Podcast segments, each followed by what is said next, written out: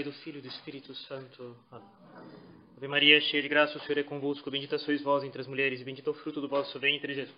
Santa Maria, Mãe de Deus, rogai por nós, pecadores, agora e na hora de nossa morte. Amém. Nossa Senhora do Rosário. Rogai por nós. Podem sentar, por favor, só, só alguns avisos. Bem, primeiramente, eu gostaria bastante de agradecer a hospitalidade de todos vocês. É, Para quem não me conhece, eu sou o padre Luiz Fernando Pascotto, do Instituto Bom Pastor também, como padre Tiago, e ajudo o padre Daniel Pinheiro na Capela Nossa Senhora das Dores, o apostolado também do nosso instituto em Brasília. E em passar alguns poucos dias para ficar um pouco com o padre Tiago e, e fazer uma visita fraterna para ele.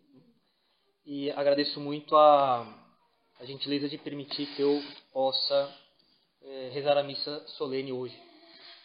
Também é, alguns avisos também a pedido do padre Tiago.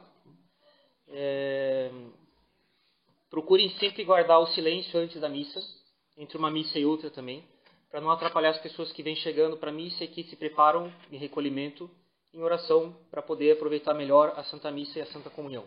Procurem guardar um ambiente de silêncio, de recolhimento habitual em torno da, do lugar da missa e dentro, sobretudo dentro, quando vocês já estiverem aqui dentro para a missa. É, sem dúvida alguma, é uma coisa que depende bastante da, da, da iniciativa dos fiéis, né? que a gente sempre relembra de manter o silêncio, de guardar o silêncio dentro da capela, dentro da igreja e vale a pena lembrar uma vez quando a Jacinta tinha percebido umas pessoas que conversavam na igreja e chamou uma senhora e disse: a senhora deve dizer para elas pararem de conversar porque Nossa Senhora não gosta que as pessoas fiquem conversando dentro da igreja. Também gostaríamos de lembrar as regras para a Sagrada Comunhão. Para a Sagrada Comunhão, para comungar, é necessário ser católico, batizado católico, sem mistura de outras práticas ou religiões, estar de jejum de pelo menos uma hora antes da comunhão, não ter nenhum pecado grave na consciência que não tenha sido confessado e estar modestamente vestido. Né? Ombros e joelhos cobertos, tudo entre os dois. As roupas não devem ser justas, não devem, ser, não devem ter decotes, elas devem ter mangas. E se existem rendas nas partes que devem estar cobertas, que haja um forro e que esse forro seja claramente identificável.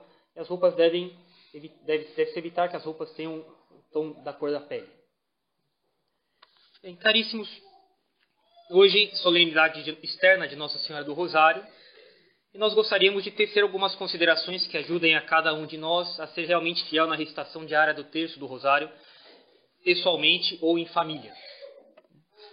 Vejam, nós só queremos algo de fato, de maneira eficaz, quando nós vemos que aquela coisa é um bem para mim. Um bem para mim. Isso aqui é muito importante. São Tomás ele é muito claro, ele explica que a vontade segue a compreensão da inteligência. A vontade ela quer um bem quando a inteligência compreendeu que aquilo é um bem, mas compreendeu de que modo? De que aquilo é um bem para mim. Não basta que a coisa seja vista como um bem. É necessário que a inteligência tenha compreendido que é um bem para mim. Um bem que terá repercussão concreta na minha vida pessoal. Eu costumo dar esse exemplo. Uma casa na Suíça é um bem. Mas eu não vou atrás de uma casa na Suíça porque eu não vejo aquilo como um bem para mim. Eu não julgo que aquilo seja digno dos meus esforços, que aquilo seja digno da minha dedicação, do meu tempo, dos meus esforços, do meu dinheiro, porque eu não julgo que uma casa na Suíça seja um bem para mim. Agora, esse financiamento para minha casa concreta aqui onde eu vivo, eu julgo que seja realmente necessário, que tem consequências, repercussões concretas para mim, na minha vida.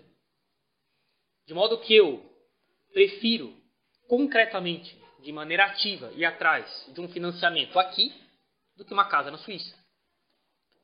Eu vou atrás de um bem, eu me esforço e luto para garantir a execução de uma coisa, quando eu vejo que aquilo é um bem para mim, de maneira concreta, com repercussões reais na minha vida pessoal.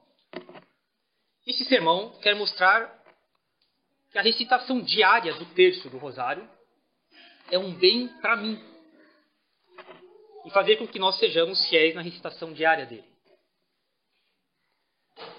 E para isso eu gostaria de começar explicando, dando algumas considerações sobre a graça e depois aplicar isso na recitação do Rosário. Vejam, a graça, esse bem sobrenatural que é dado por Deus para nós em vista da nossa salvação. É algo absolutamente necessário para a vida católica. Se nós queremos ter uma compreensão justa e exata do que é o catolicismo, é necessário ter a compreensão de que é uma vida de união com Deus por meio da graça.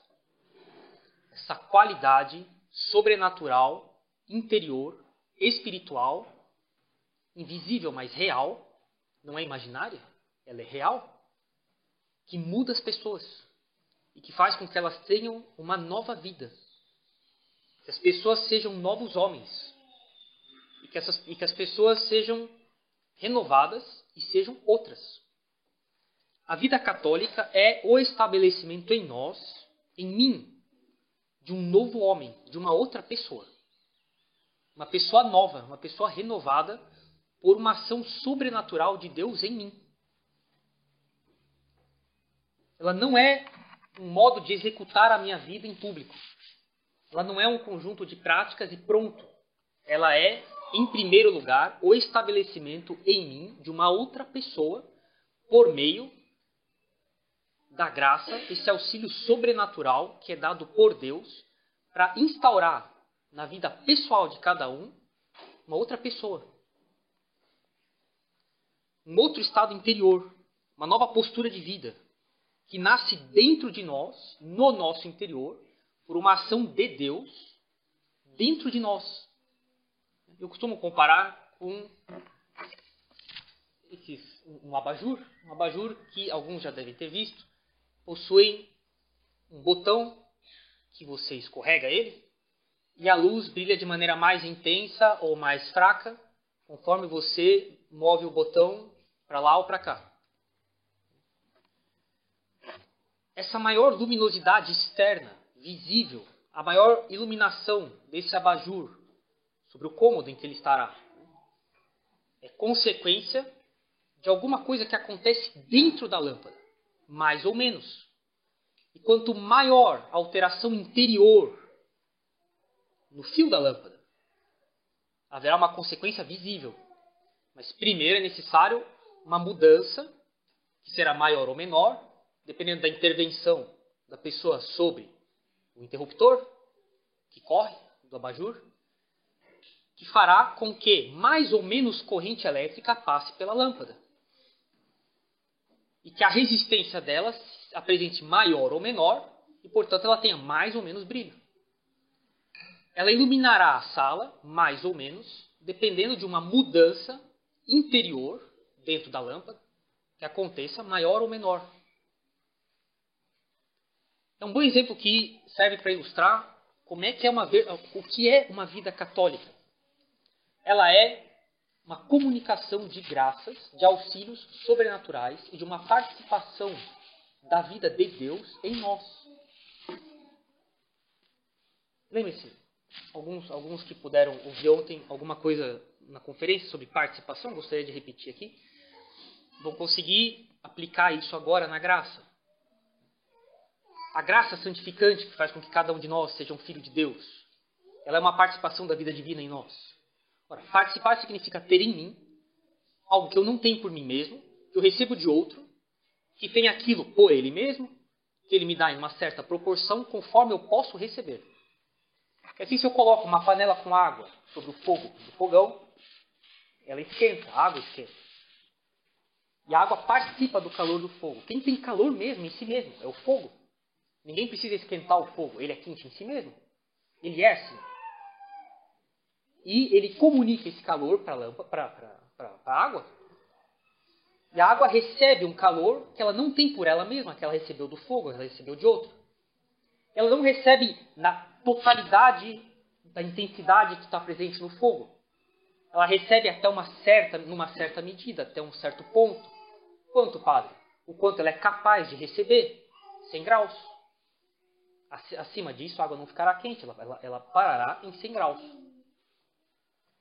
Assim também, Deus é um ser que tem uma vida divina em si mesmo. É a vida que ele tem em si mesmo, desde toda a eternidade.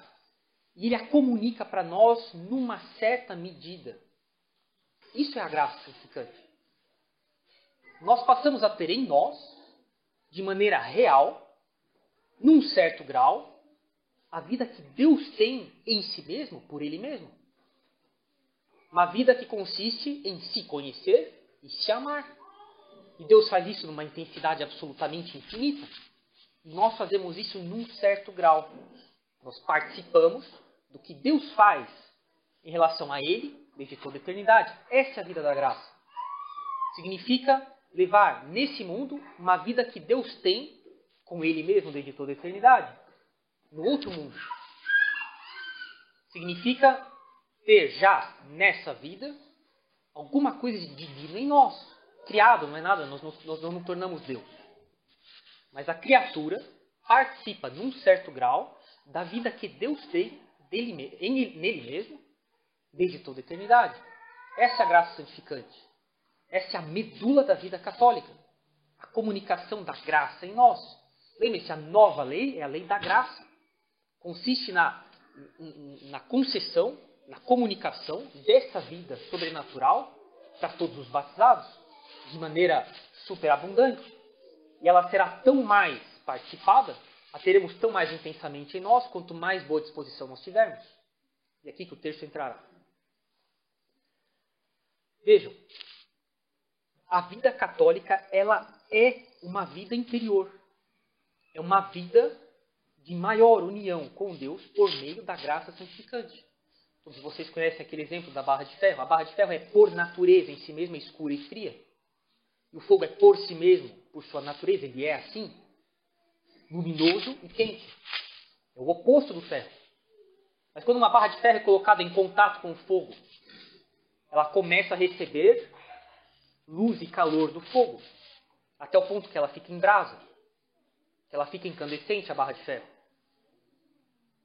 E se você coloca uma barra de ferro incandescente que sofreu uma ação do fogo ao lado do fogo, você diz: Isso aqui é uma barra de ferro, não é fogo, mas mais parece fogo do que ferro. Também uma alma em estado de graça, se fosse possível ver o que ela é, se nós tivéssemos olhos, se nós tivéssemos olhos sobrenaturais, pudéssemos ver o que é uma alma em estado de graça, e colocássemos uma alma em estado de graça do lado de Deus, se isso fosse possível, e comparássemos um ao outro, uma ao outro, nós diríamos, é uma pura criatura. É uma alma humana, mas mais parece Deus do que uma alma humana. Essa é a vida católica. Ela é, em primeiro lugar, e eminentemente interior. E essa graça, ela deve crescer em nós. Pergunta: como é possível fazer algo imaterial, espiritual, crescer? Nós fazemos litros de água crescer, quilos de farinha aumentar. Eu não posso chegar no supermercado e falar, o senhor me deixa, por favor, um quilo e meio de graça. É imaterial, não é palpável, não tem quantidade. As coisas materiais têm quantidade, as coisas espirituais não. Elas não são mensuráveis, como as coisas materiais são. Como é que a graça cresce? Como é que os sacramentos fazem a graça crescer? Como é que a oração faz a graça crescer, a vida de Deus em nós crescer? Tudo bem, é um modo de falar. Na verdade, esse crescimento significa um enraizamento mais profundo em nós. Na nossa inteligência, no nosso modo de pensar, nos princípios que conduzem nossa ação, nosso modo de considerar as coisas, na intensidade da nossa vontade, na adesão da nossa vontade nisso e não mais naquilo na regulação dos meus afetos, eles começam a ser de um certo modo, numa certa intensidade, para essas coisas e não para outras. No modo da minha imaginação começar a funcionar. no modo da minha memória ser usada. A graça começa a se enraizar nas nossas capacidades de ação, no nosso modo de comer, nosso modo de falar, nosso modo de se relacionar com os outros, nosso modo de se relacionar com Deus, nosso modo de trabalhar, nosso modo de usar o dinheiro. A graça começa a se enraizar nessas coisas, nas nossas capacidades de ação, no nosso modo de usar essas coisas. E ela então começa a produzir efeitos cada vez mais sobrenaturais. Todo mundo conhece o que falava do curadar, eu vi Deus no homem. Mas é exatamente isso. Uma pessoa em que a graça, à custa de colaboração dele, de retirada de impedimentos, para que a graça se enraizasse cada vez mais nele, uma pessoa que se comportava com eminente participação na vida de Deus, nos atos humanos dele, que agora eram atos sobrenaturalizados. Essa é a vida humana, em primeiro lugar. É o modo mais eminente, mais digno, mais elevado de viver a nossa vida. Bem, a graça, pelo próprio nome, não é dada por merecimento. Nós não merecemos nada. É Jesus Cristo que merece em nós. Nós só podemos merecer uma recompensa sobrenatural, o céu, porque estamos em estado de graça se nós não temos pecado grave, ou se, se, se a infelicidade de cometer, nós confessamos e somos absolvidos. Mas é Jesus Cristo que merece em nós, porque estamos enxertados nele agora. É a vida dele que corre em nós, é a vida da graça. De modo que não há nenhum ato humano que, por merecimento humano, por atos humanos, possa nos fazer dignos de merecer um aumento da graça. É a vida de Deus em nós que, sobrenaturalizando nossos atos, nos conduz a receber outras graças. De modo que essa vida de Deus em nós, ela é aumentada em primeiro lugar pedindo para Deus. Pedindo de modo que nós reconhecemos que ele é a fonte de todos os bens da nossa vida natural e da elevação da nossa natureza a uma vida sobrenatural. Ele não tinha nenhuma obrigação para dar para nós, nós não temos nenhuma exigência disso. Ele deu porque ele quis, por pura, pura benevolência. Pedindo para Deus isso daí, e pedindo com, com insistência. Pedindo com insistência porque isso predispõe as pessoas para que elas tenham melhor disposição quando esses bens forem dados. Quando há uma demora para receber um bem, mas a pessoa insiste em recebê-lo, essa própria demora, com consequência insisten, consequente insistência dela, leva a pessoa a, a se dispor melhor para quando esse bem for dado, ela usá-lo bem, porque as pessoas têm um péssimo hábito de abusar dos bens que Deus dá. E uma demora em dar é um modo, um dos modos pelos quais Deus procura impedir em nós, impedir em nós ah, o abuso dos bens que ele dará. E como, do mesmo modo, como a água esquentará mais se ela estiver mais próxima do fogo, a preocupação meu dono de casa é que a panela esteja colocada direito, centrada na boca do fogão. Senão a água demora para esquentar. Quanto mais próximo do fogo, mais a água esquenta. Quanto mais próximo de Deus, mais se recebe dos bens sobrenaturais de Deus. Ora, mas é exatamente isso que o terço nos faz fazer. Pedir para Deus, com insistência, se aproximando de Nossa Senhora, que é a criatura mais próxima de Deus. Assim, depois da maternidade divina, só a, a, a união da humanidade de Jesus Cristo, a, a, segunda pessoa da Santíssima Trindade, depois da união do corpo e da alma de Jesus Cristo na divindade dele, não há outra união maior do que a de Nossa Senhora ser mãe de Deus. Que criatura é mais próxima de Deus? Nossa Senhora. É se aproximando dela, pedindo com insistência. Que se consegue graças para que ela, para gra, graças aos auxílios sobrenaturais, para que a vida de Deus na alma, a graça santificante, se enraize ainda mais. Para que nós sobrenaturalizemos ainda mais nossos, nossos atos e sejamos cada vez mais semelhantes a Deus. A graça é obtida quando temos disposição de criaturas. Quando nós reconhecemos que somos absolutamente dependentes de Deus. E quando nós o fazemos de maneira humilde, de maneira tranquila e confiante.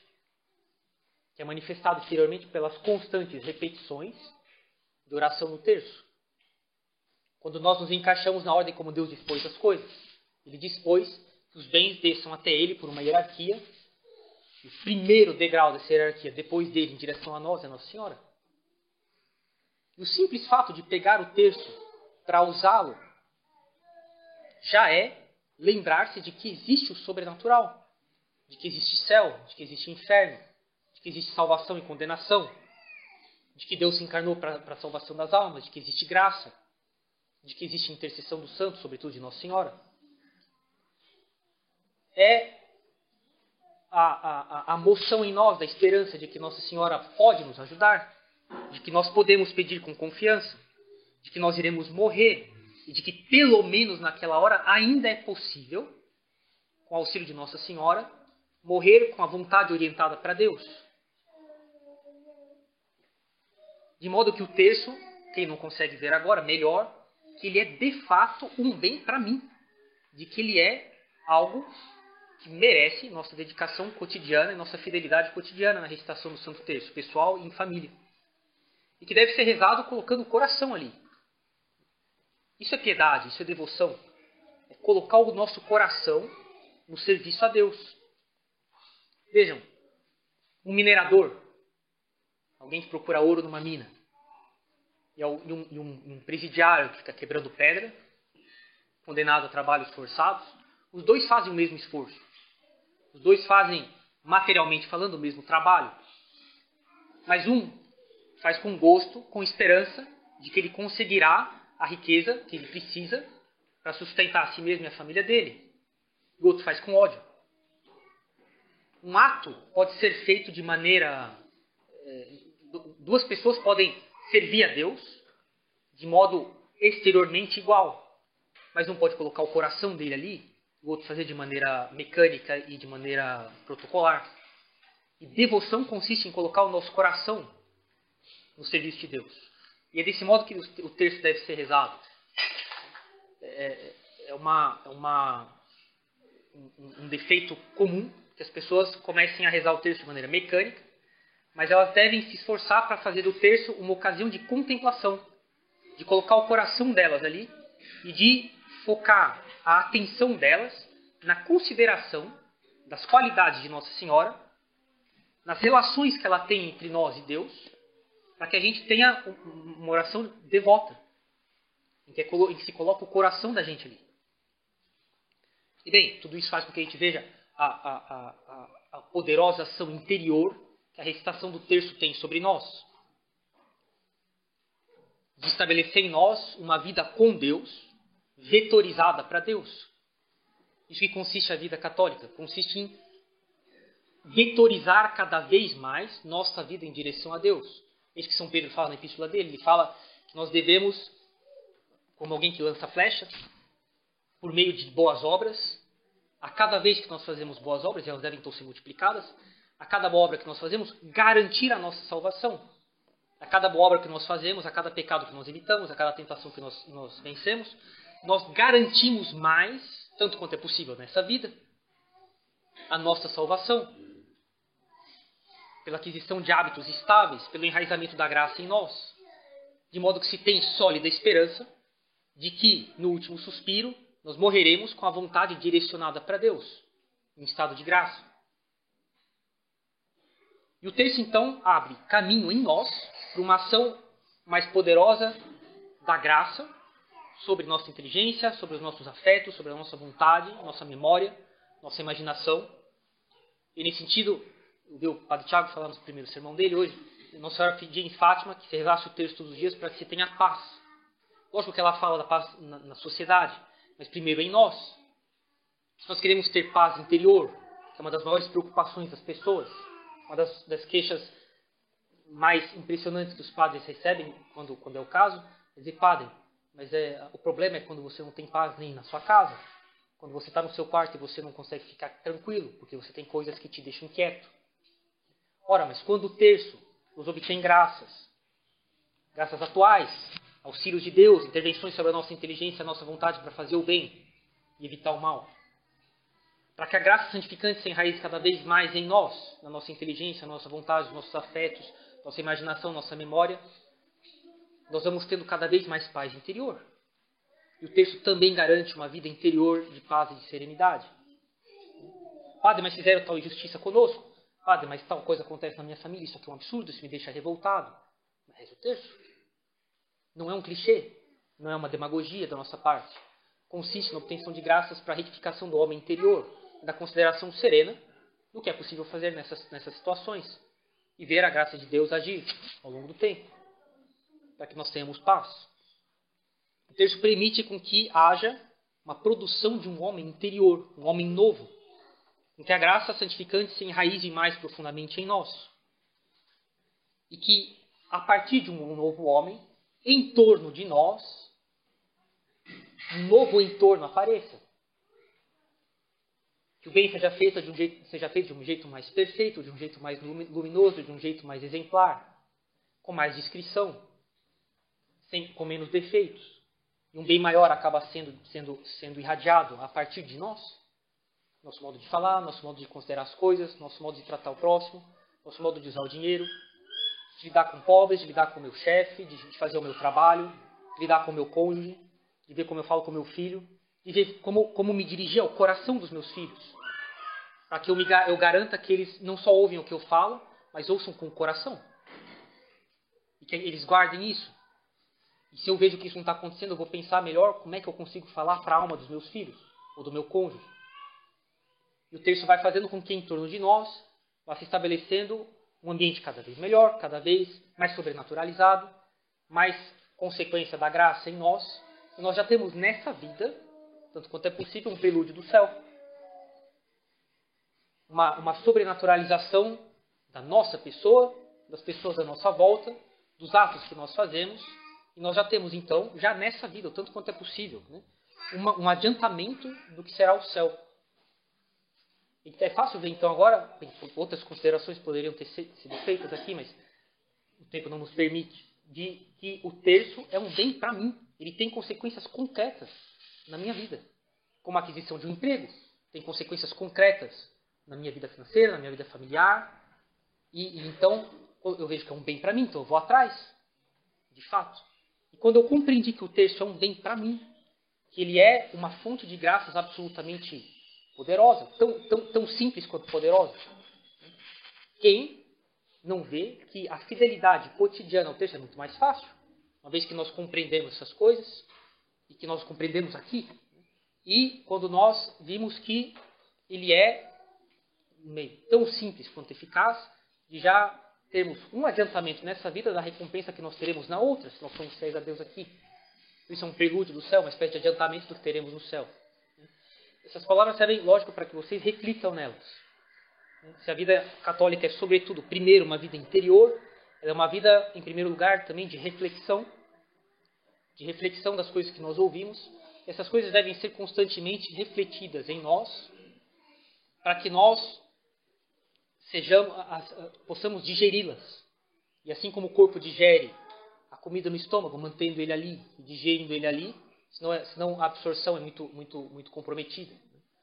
Se nós refletimos, guardamos essas coisas no estômago da alma, que é a memória, que mantém as coisas ali, nós vamos digerindo essas coisas por reflexão, nós vamos aproveitando ainda mais essas coisas. Eu vou compreendendo pessoalmente que o texto é um bem para mim. Eu acabo, lógico, sendo mais fiel à recitação cotidiana do texto e vendo, com o passar do tempo, as consequências absolutamente é, divinas dessa, da, da, recitação do texto em nós, na nossa vida, em nós. Né? Procurem ser fiéis ao texto, mas isso é consequência de reflexão, da, da, da gente ter refletido quanto o texto é de fato um bem para mim. Vocês vão ver como terão muito mais paz, paz primeiro interior, no modo de lidar com as coisas, e também paz em torno de nós por causa de uma maior bondade, de uma maior luminosidade, de uma maior, é, maior perfeição dos atos que nós fazemos, porque por meio do texto, primeiro fomos retificados dentro de nós, os nossos atos externos a nós saem também mais retos, mais perfeitos, mais luminosos, mais exemplares, fazem um maior bem para mais pessoas em torno de nós. Em nome do Pai, do Filho e do Espírito Santo. Amém.